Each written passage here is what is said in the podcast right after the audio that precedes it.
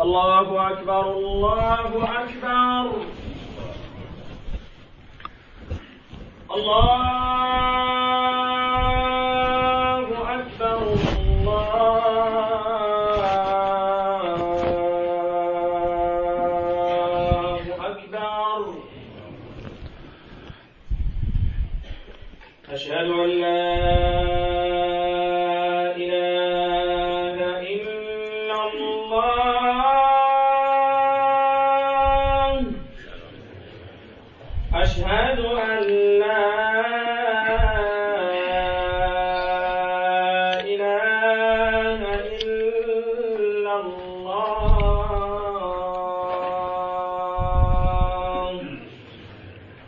أشهد أن محمدا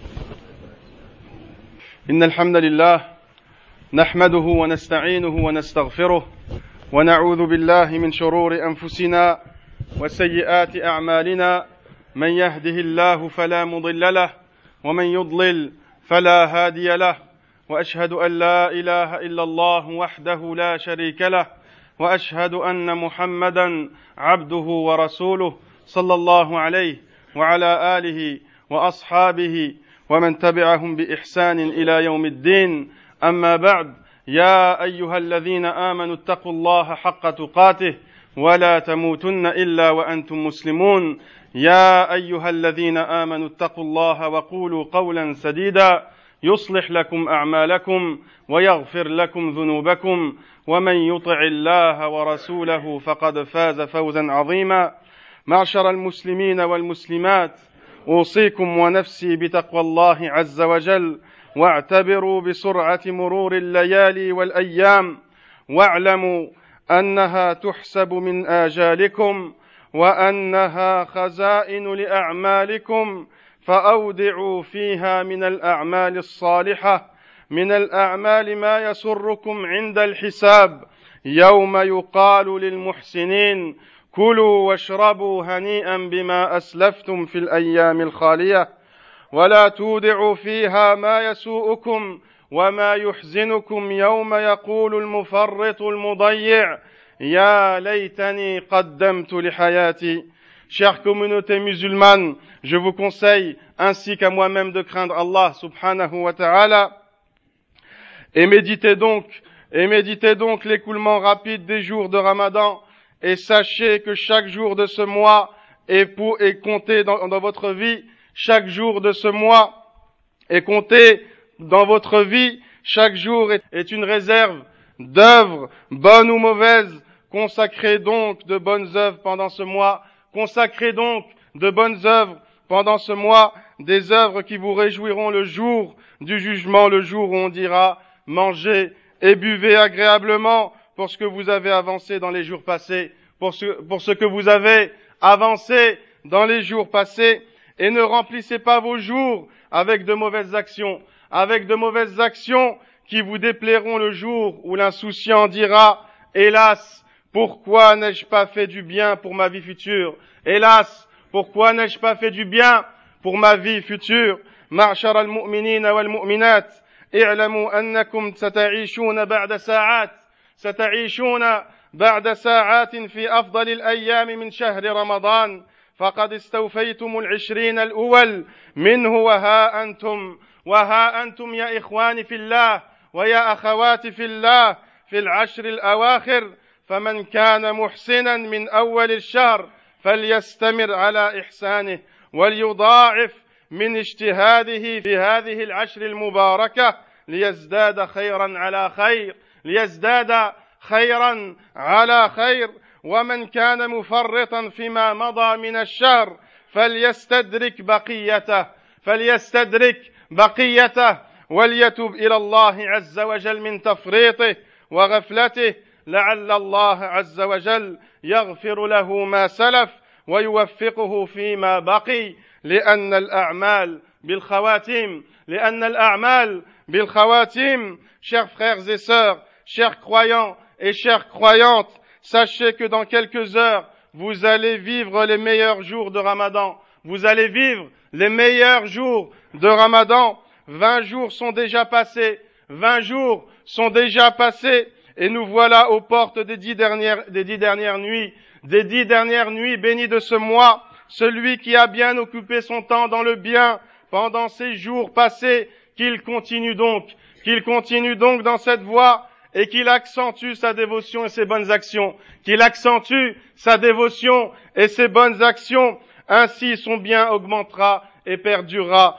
Par contre, celui qui a négligé les vingt premiers jours, celui qui a négligé les vingt premiers jours, qu'il change de comportement ces dix dernières nuits, Inch'Allah, qu'il change de comportement ces dix dernières nuits et qu'il se repente à Allah subhanahu wa ta'ala de son insouciance et de sa négligence. Peut-être qu'Allah lui, lui pardonnera ce qui s'est passé et le guidera pour les jours à venir. En effet, mes chers frères et sœurs, les actions ne comptent que par leur finalité. Les actions ne comptent que par leur finalité. معشر الأحبة شرع الله في هذا الشهر الكريم أعمالا لا توجد في غيره أعمالا لا توجد في غيره فأوجب صيام نهاره وشرع القيام في لياله وشرع القيام في لياله بصلاة التراويح جماعة في المساجد. جماعة في المساجد فهكذا نرى أن أوقات هذا الشهر مشغولة بالعبادة. مشغولة بالعبادة. فنهاره صيام ولياليه قيام والصيام إخواني في الله. وذلك ليجتمع للمؤمن ليجتمع للمؤمن جهادان جهاد جهاد لنفسه جهاد لنفسه بالنهار على الصيام جهاد لنفسه على على الصيام وجهاد لها بالليل على القيام وجهاد لها في الليل على القيام والجهاد اخواني في الله ويا اخواتي في الله يحتاج إلى صبر يحتاج إلى صبر ومصابرة ولهذا سمي هذا الشهر شهر الصبر. سمي هذا الشهر شهر الصبر. وقد قال عز وجل إنما يوفى الصابرون أجرهم بغير حساب. إنما يوفى إنما يوفى الصابرون أجرهم بغير حساب. فمن جمع بين هذين الجهادين فمن جمع بين هذين الجهادين وصبر عليهما وفي أجره بغير حساب باذن الله. وأما الذي ترك صلاة التراويح وأما الذي ترك صلاة التراويح تكاسلا تكاسلا فقد عطل الليل مما خص به ولم يصبر على أحد الجهادين لم يصبر على أحد الجهادين وحرم نفسه من هذا الأجر العظيم. حرم نفسه من هذا الأجر العظيم. Chers musulmans et chers musulmanes sachez qu'Allah subhanahu wa ta'ala a légiféré des actes spécifiques pendant ce mois il a rendu obligatoire le jeûne la journée il a rendu obligatoire le jeûne la journée et a recommandé fortement la prière la nuit et a recommandé fortement la prière la nuit. C'est ainsi que les heures de ce mois sont constamment garnies d'actes d'adoration, sont constamment garnis d'actes de dévotion et d'adoration pour Allah subhanahu wa ta'ala. Le jeûne le jour et la prière la nuit.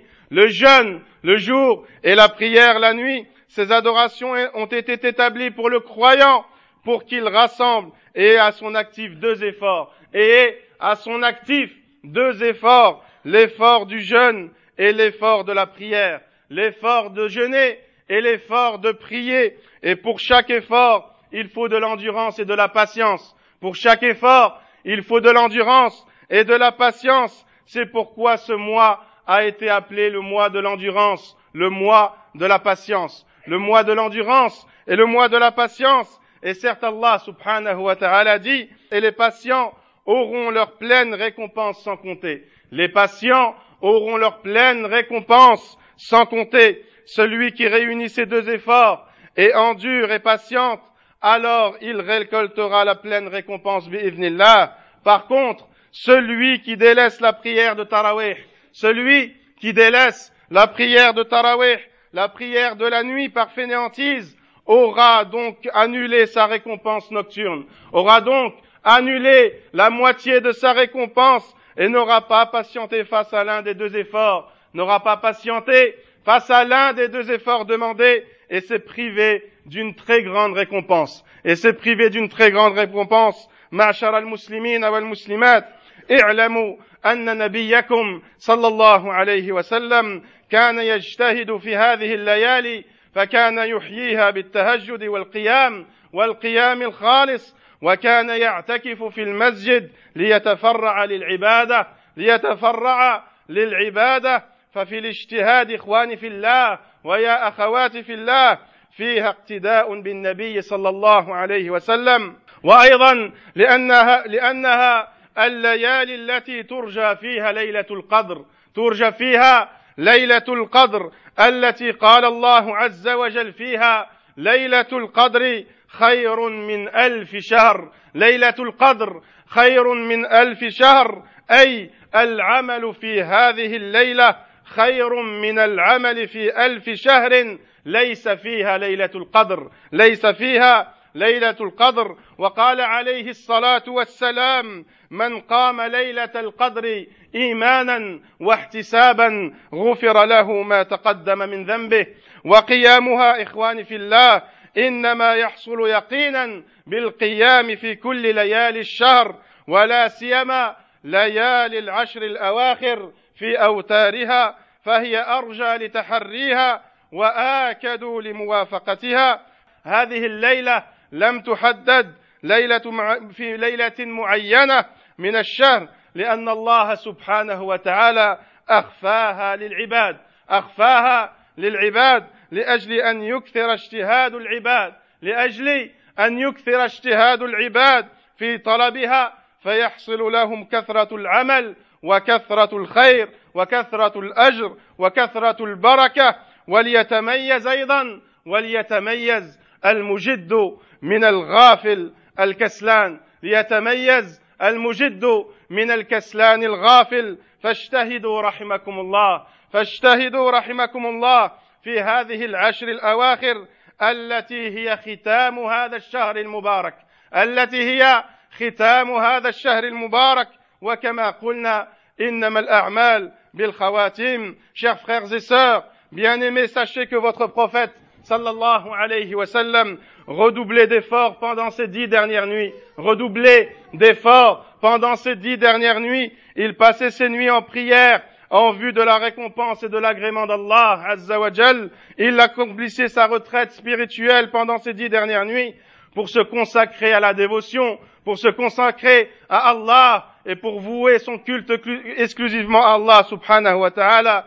Donc faire des efforts pendant ces nuits est en conformité avec la voix de votre prophète sallallahu alayhi wa sallam. Tout cela pour arriver à prier la nuit du destin, mes chers frères et sœurs.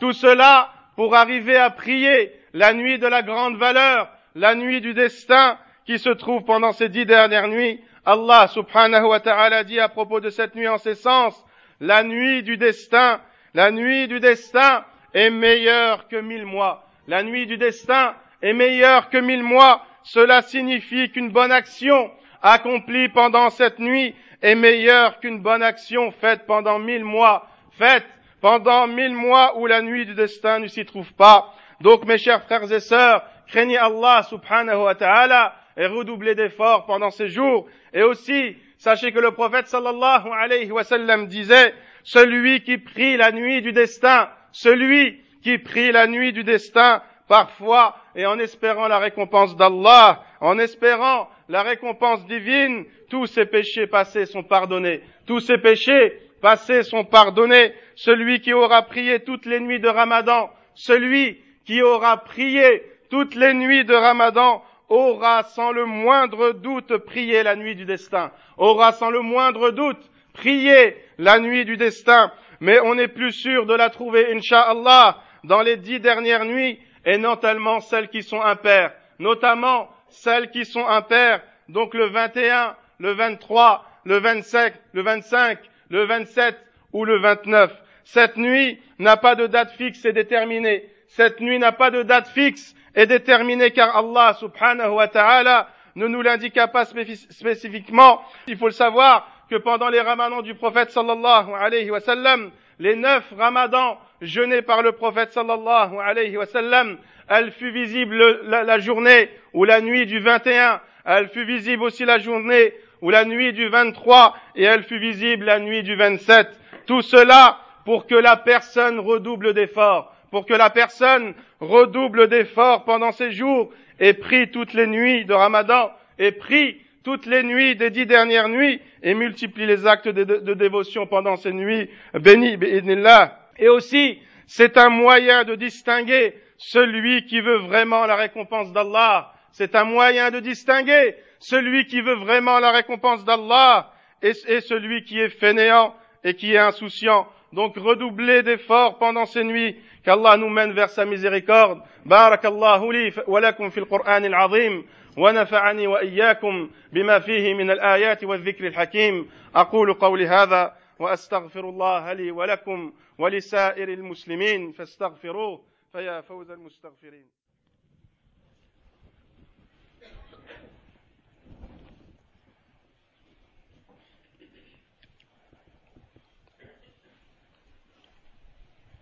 الحمد لله الحمد لله الذي من علينا بإدراك شهر رمضان ووفق من شاء فيه لنيل المغفرة والرضوان.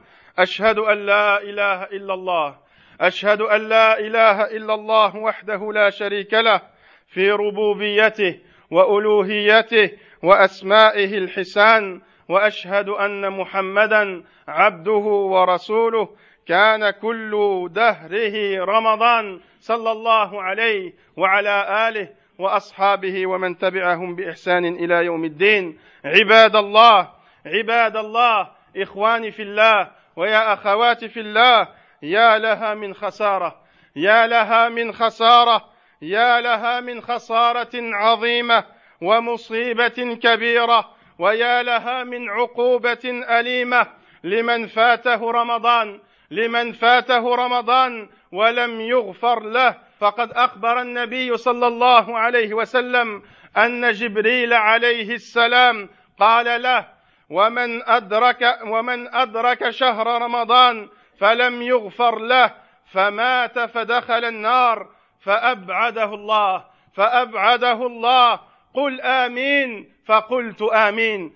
قل آمين فقلت آمين. فهذا الذي لا يغفر له فهذا الذي لا يغفر له دعا عليه جبريل وهو أفضل الملائكة وأمن على دعائه محمد صلى الله عليه وسلم وهو أفضل الرسل صلى الله عليه وسلم وهنا سؤال يطرح في كل سنة للأسف كم هم كم هم الذين لا يصلون إلا في رمضان كم هم الذين لا يصلون إلا في رمضان وكم هم الذين قطعوا الصلة بينهم وبين ربهم ولا نتكلم عن النوافل ولا نتكلم عن صلاة التراويح بل نتكلم عن الصلوات المكتوبة بل نتكلم عن الصلوات المكتوبة التي أمرنا بها في كل سنة التي أمرنا بها في كل سنة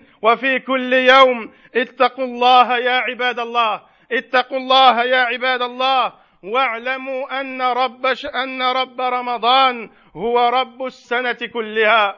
وأيضا إخواني في الله كم هم الذين لا يتلون القرآن إلا في رمضان؟ لا يتلون القرآن إلا في رمضان. وكم هم الذين لا يعرفون المساجد إلا في رمضان؟ وكم هم الذين لا يعرفون المساجد إلا في رمضان ثم هجروا المساجد والقرآن وارتدوا على أعقابهم وارتدوا على أدبارهم ونكصوا على أعقابهم ولم يعلموا أن الله رب كل الشهور أن الله عز وجل رب كل الشهور والأعوام وكل اللحظات والأيام نعوذ بالله من العمى بعد البصيرة. نعوذ بالله من العمى بعد البصيرة ومن الانتكاس بعد الاستقامة. فبئس القوم الذين يعرفون الله إلا في رمضان. فبئس القوم الذين لا يعرفون الله إلا في رمضان. Chers frères et sœurs quelle grande perte et quelle grande catastrophe et quelle dure punition quelle dure punition que celle-ci celle de ne pas être pardonné par Allah après Ramadan, celle de ne pas être pardonné par Allah après Ramadan. Le prophète sallallahu alayhi wa nous a informé que Jibril alayhi salam lui a dit, celui qui a vécu Ramadan sans pour autant être pardonné, sans pour autant qu'on lui pardonne, puis meurt et rentrera en enfer, et Allah, certes Allah l'éloignera Certes, Allah l'éloignera de sa miséricorde. Et puis Jibril, alayhi salam, l'ange Gabriel, alayhi salam, dit au prophète, dis Amin, dis Amin, ainsi soit-il. Et je dis Amin. Et je dis, le prophète dit, et je dis Amin. Quel terrible, quel terrible châtiment, mes chers frères et sœurs. Quel terrible châtiment et quelle mauvaise fin. Le meilleur des anges et le meilleur des, prophètes invoquent contre celui qui ne sera pas absous pendant ce mois. De là, une question se pose, comme tous les ans malheureusement, comme tous les ans, malheureusement, combien sont ceux qui ne prient que pendant Ramadan? Combien sont ceux qui ne prient que pendant Ramadan? Combien sont ceux qui coupent le lien entre eux et leur Seigneur? Combien sont ceux qui coupent le lien toute l'année entre eux et leur Seigneur Azzawajal On ne parle pas ici des prières nocturnes, des prières de Tarawih, mais on parle des cinq prières obligatoires. On parle des cinq prières obligatoires qui sont obligatoires toute l'année, qui sont obligatoires toute l'année. Craignez donc Allah, craignez donc Allah et sachez que le Seigneur de Ramadan, sachez que le Dieu de Ramadan est le Seigneur de toute l'année, et le Seigneur de toute l'année. De même, Combien sont ceux qui ne lisent le Coran seulement pendant le mois de Ramadan et combien sont ceux qui ne connaissent la mosquée que pendant Ramadan Combien sont ceux qui connaissent la mosquée que pendant Ramadan Ensuite, ils quittent et tournent le dos au Coran et aux mosquées. Qu'Allah nous préserve de l'aveuglement. Qu'Allah nous préserve de l'aveuglement après la clairvoyance et des ténèbres après la lumière. Quelle mauvaise personne quelle mauvaise personne celles qui ne connaissent Allah, celles qui ne connaissent Allah que pendant Ramadan. Craignez donc Allah Azzawajal et saisissez la voie droite continuellement toute l'année et qu'Allah nous pardonne nos fautes et nos nombreux péchés. Allahumma salli ala Muhammad wa ala ali Muhammad كما صليت على إبراهيم وعلى آل إبراهيم في العالمين إنك حميد مجيد. اللهم ارض عن الخلفاء الراشدين أبي بكر وعمر وعثمان وعلي وسائر الصحابة أجمعين. ونحن ونحن معهم يا أرحم الراحمين. اللهم أعز الإسلام والمسلمين. اللهم أعز الإسلام والمسلمين. واخذل الكفرة والمشركين. اللهم اخذل الكفرة والمشركين. وانصر عبادك الموحدين. اللهم انصر عبادك الموحدين. اللهم انصر المستضعفين في كل مكان. اللهم انصر المستضعفين في كل مكان.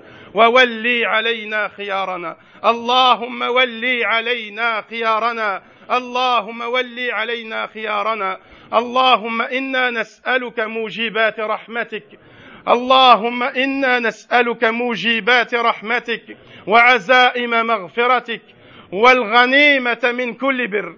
والغنيمة من كل بر. والسلامة من كل إثم والسلامة من كل إثم. والفوز بالجنة يا أرحم الراحمين. والفوز بالجنة يا أرحم الراحمين. والسلامة من النار والنجاة من النار يا أرحم الراحمين. اللهم اغفر للمؤمنين والمؤمنات والمسلمين والمسلمات والمسلمين والمسلمات.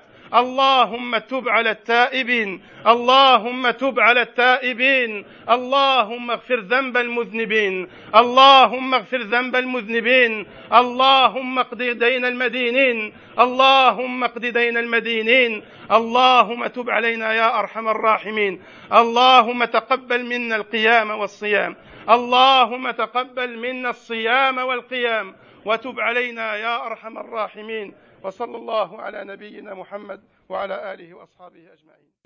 الله أكبر الله أكبر. أشهد أن لا إله إلا الله. أشهد أن محمدا رسول الله. حي على الصلاة حي على الفلاح. قد قامت الصلاة قد قامت الصلاة. الله أكبر الله أكبر لا إله إلا الله. استو استو اعتدلوا.